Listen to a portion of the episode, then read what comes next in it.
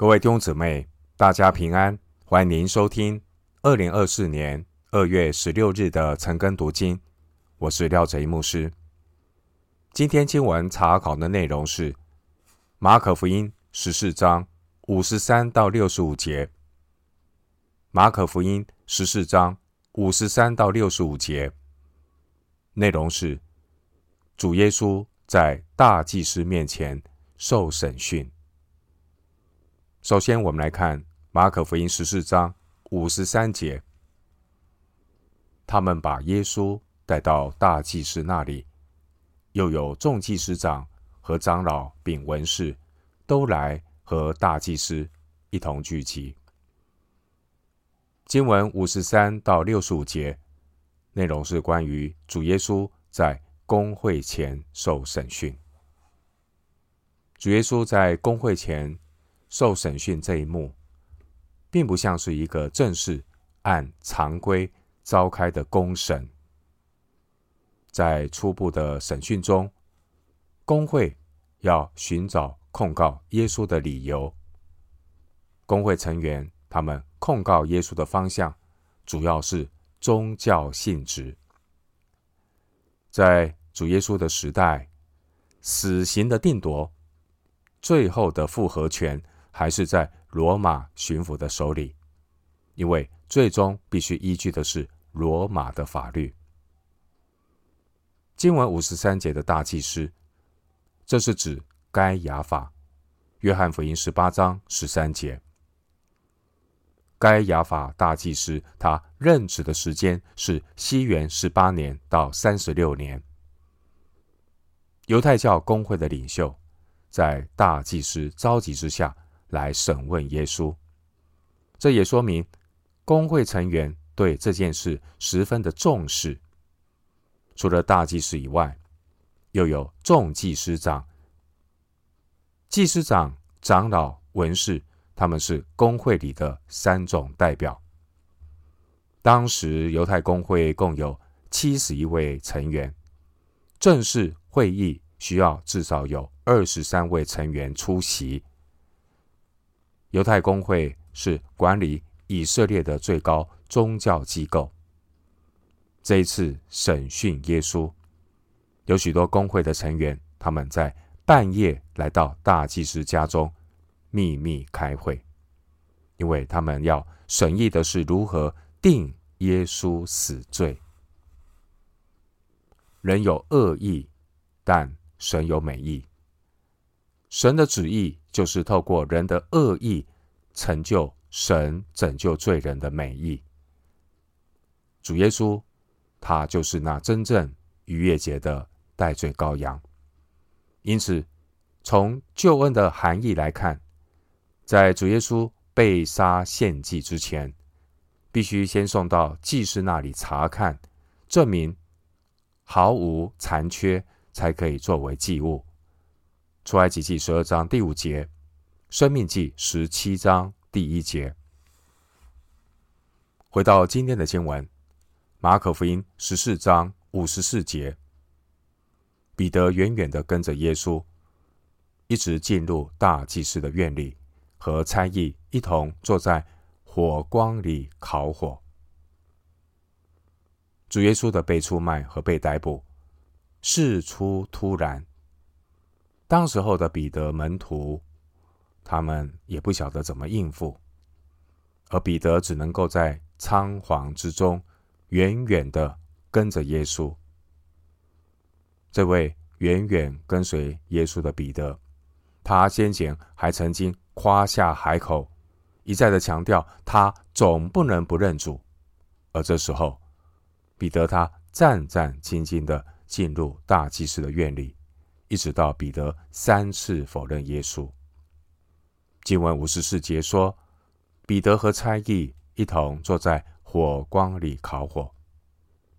我们想象一下，大祭司院子里的火光，映照出彼得那红一阵白一阵的脸色。彼得当时候，他是一个怎样忐忑不安的心境？这位曾经信誓旦旦的彼得。现在却是如此的恐惧胆怯。弟兄姊妹，人不要骄傲。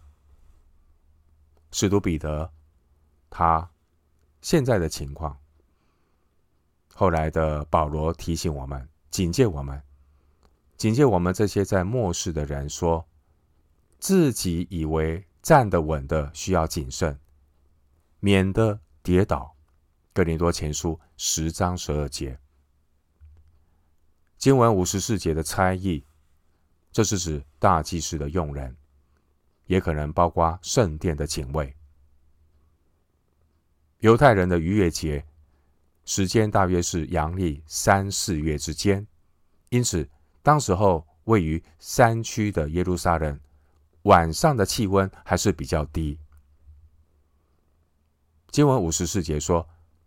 彼得远远的跟着耶稣，弟兄姊妹，我们是紧紧的跟随耶稣，还是远远的跟随耶稣呢？我们是否常常跟耶稣保持距离呢？我们是否是一个虽然是信耶稣，但却是不沾锅的宗教徒呢？回到今天的经文，马可福音十四章。五十五到五十九节，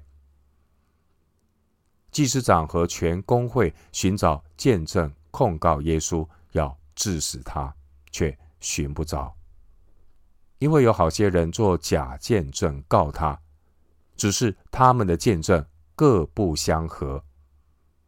又有几个人站起来做假见证告他说：“我们听见他说，我要拆毁这人手所造的殿。”三日内就另造一座不是人手所造的，他们就是这么做见证，也是各不相合。经文五十五节提到犹太公会的见证、控告和致死。见证、控告、致死，这原是犹太公会对待罪人的三部曲。这些工会的成员，他们把神赋予他们治理百姓的职权，用在诬告神的儿子上。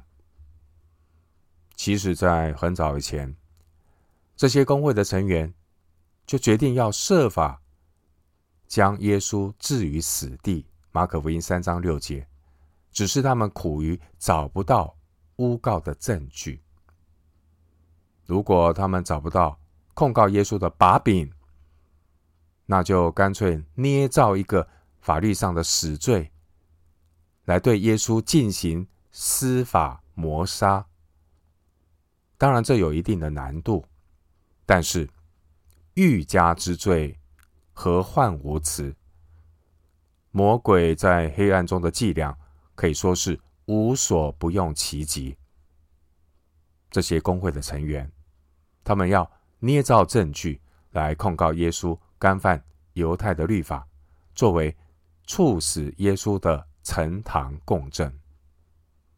另一方面，这些工会的成员又必须找到控告耶稣的政治罪名，以便让罗马巡抚作为定耶稣死罪的最后裁决。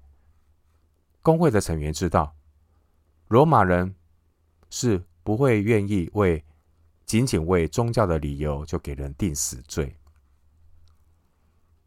经文五十六节，这节经文显示，当时候工会的成员，他们准备向罗马政权来提告耶稣，因此他们捏造不少的证据。五十六节强调，好多人做假见证，但他们的见证各不相合。这些工会的成员，他们收买犹大的伎俩，也一样套用来收买那些甘心助纣为虐的人。结果，这些做假见证的人，他们的谎言彼此并不相合。弟兄姊妹，说谎比说诚实话难度更大，因为要说更多的谎言来掩盖之前的谎言。根据旧约律法的规定，凡是控告人的见证，必须凭两三个人的口才能够定案，只凭一个人的口供是不被律法接纳的。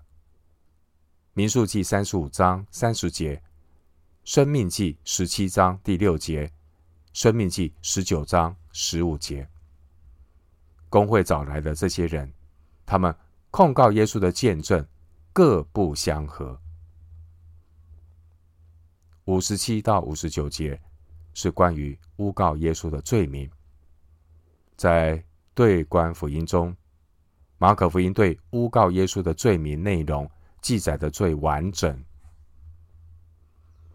当年有许多犹太的百姓，他们期待神有一天能够带领选民击败罗马帝国的政权，并且建立一所至荣至圣的新圣殿。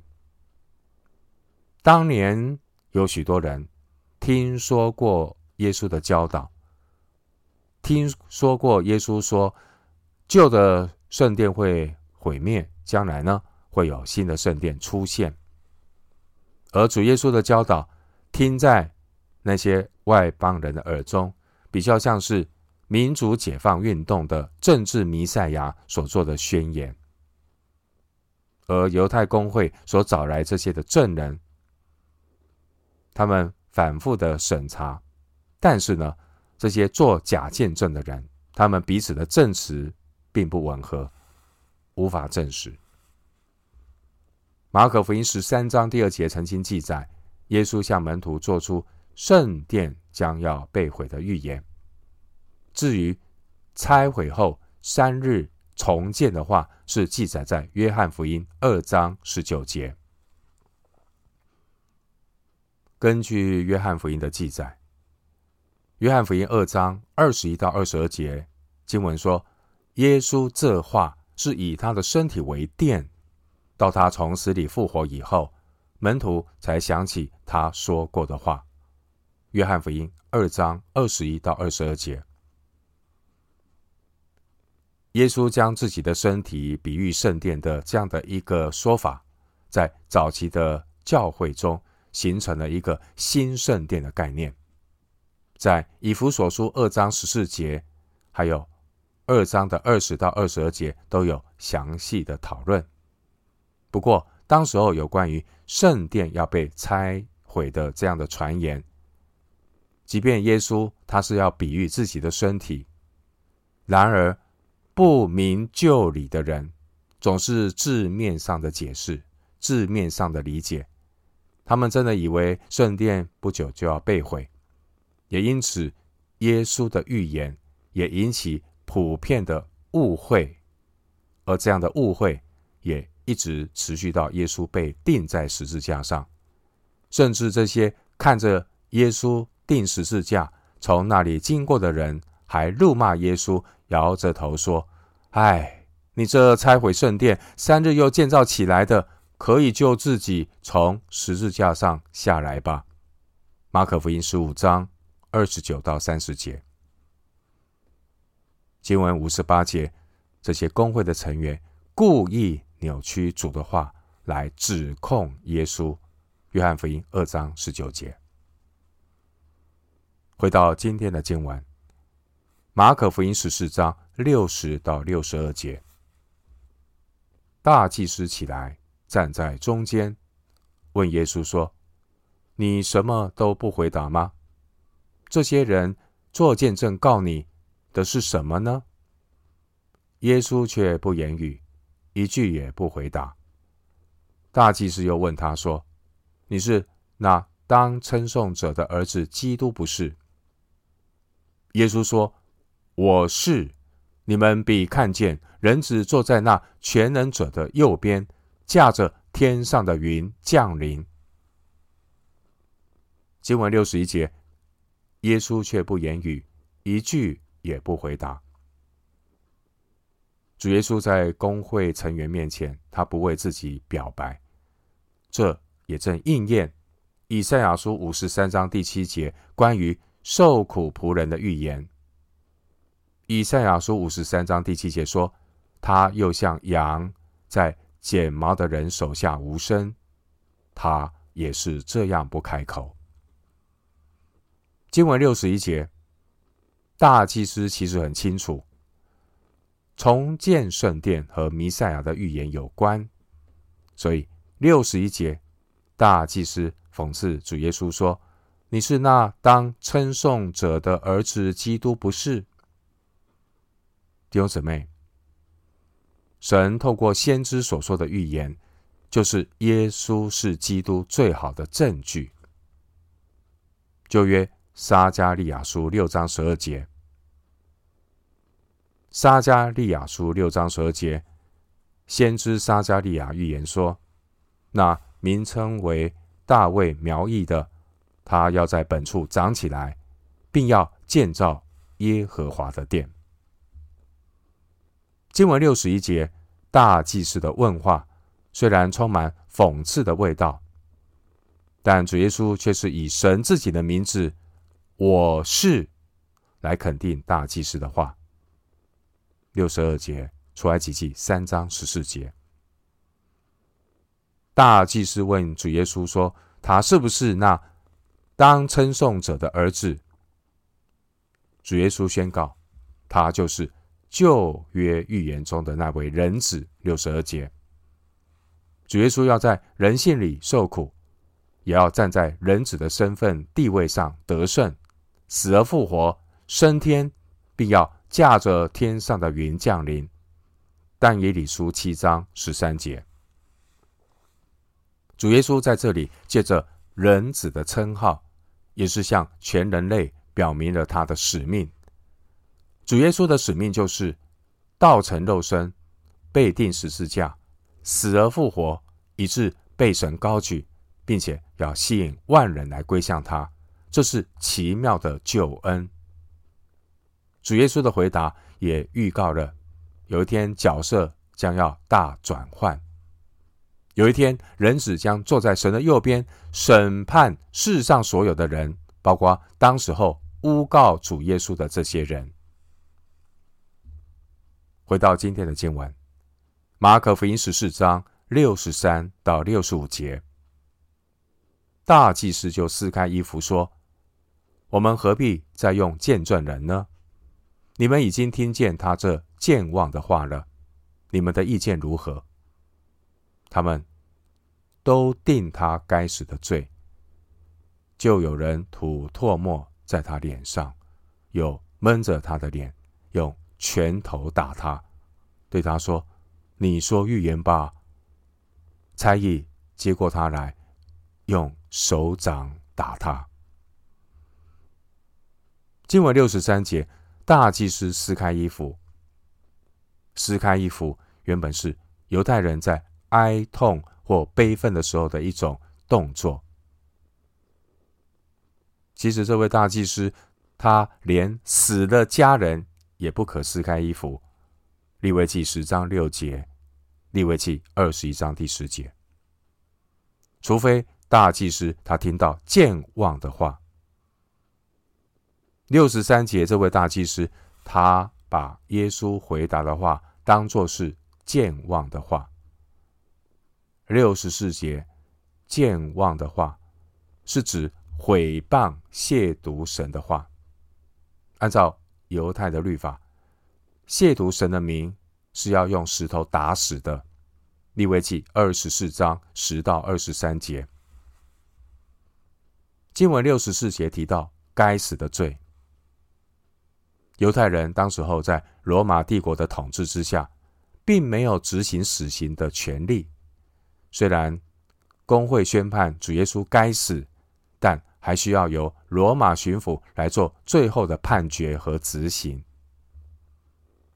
犹太公会定主耶稣死罪，是因为犹太公会认为耶稣他表明自己是神的儿子，他说了僭妄的话。但犹太公会他们其实不在乎神国的事，这些犹太公会的成员，他们。根本不想去证明主耶稣究竟是不是神的儿子。这些犹太公会的成员，他们只在乎是否抓到控告耶稣的把柄。而犹太公会真正要控告耶稣的原因，是因为主耶稣的言行已经严重威胁到犹太公会的权益，严重的影响公会的威信，所以这些犹太公会的成员，他们急于找一个定罪耶稣的借口。经文六十五节，随着罪名的判决，这些控告耶稣的人，他们终于可以肆无忌惮的来给耶稣定罪，这也让耶稣成了所有人戏弄的对象。弟兄姊妹，主耶稣他被诬告，主耶稣他却一言不发，但是主耶稣绝不会永远沉默。耶稣他是谁呢？主耶稣他像羊羔被牵到宰杀之地，主耶稣又像羊在剪毛人的手下无声。主耶稣他也是这样不开口。耶稣他是谁呢？耶稣他不喧嚷，街上也听不见他的声音。耶稣就像是待宰又沉默的代罪羔羊。如同以赛亚书五十章第六节所描绘的那惨淡的情景。以赛亚书五十章六节：人打我的背，我任他打；人把我腮颊的胡须，我由他拔；人入我、吐我，我并不掩面。以赛亚书五十章六节。经文六十五节，这些人讥笑耶稣，他们说：“你说预言吧。”他们侮辱耶稣，他们戏弄主。这位圣洁尊贵的基督耶稣，他竟然因着顺服父神的旨意，甘心忍受十字架道路的一切苦难。让我们在神面前献上我们的敬拜、感谢，也让我们在神面前说：“主啊，不是我们爱你，是你先爱我们。”最后，牧师一段经文作为今天查经的结论：新约圣经彼得前书四章一到二节。彼得前书四章一到二节。